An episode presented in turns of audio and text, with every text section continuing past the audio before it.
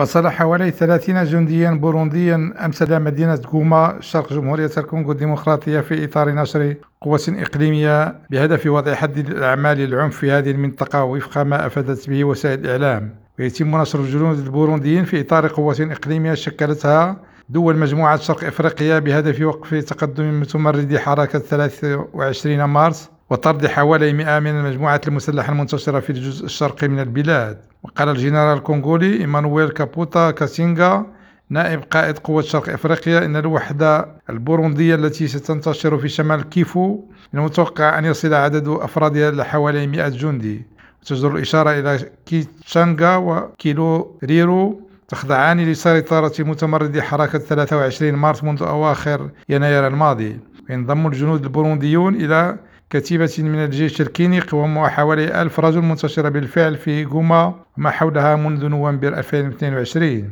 يذكر أن متمردي حركة 23 مارس ومعظمهم من التوتسي عادوا إلى حمل السلاح في نهاية عام 2021 تتهم كينشاسا رواندا بدعمهم وهو ما أكده خبراء من الأمم المتحدة في حين ترفض كيغالي هذه الاتهامات. كنينة حبل كريم ريم راديو دكار